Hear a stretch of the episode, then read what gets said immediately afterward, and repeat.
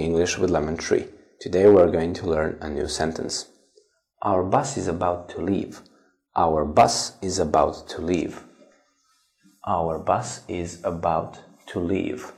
Our bus is about to leave. Here you use this phrase be about to to say that something is going to happen in the near future or at the next moment. So be about to is used for near future. Thank you for watching. See you in the next video.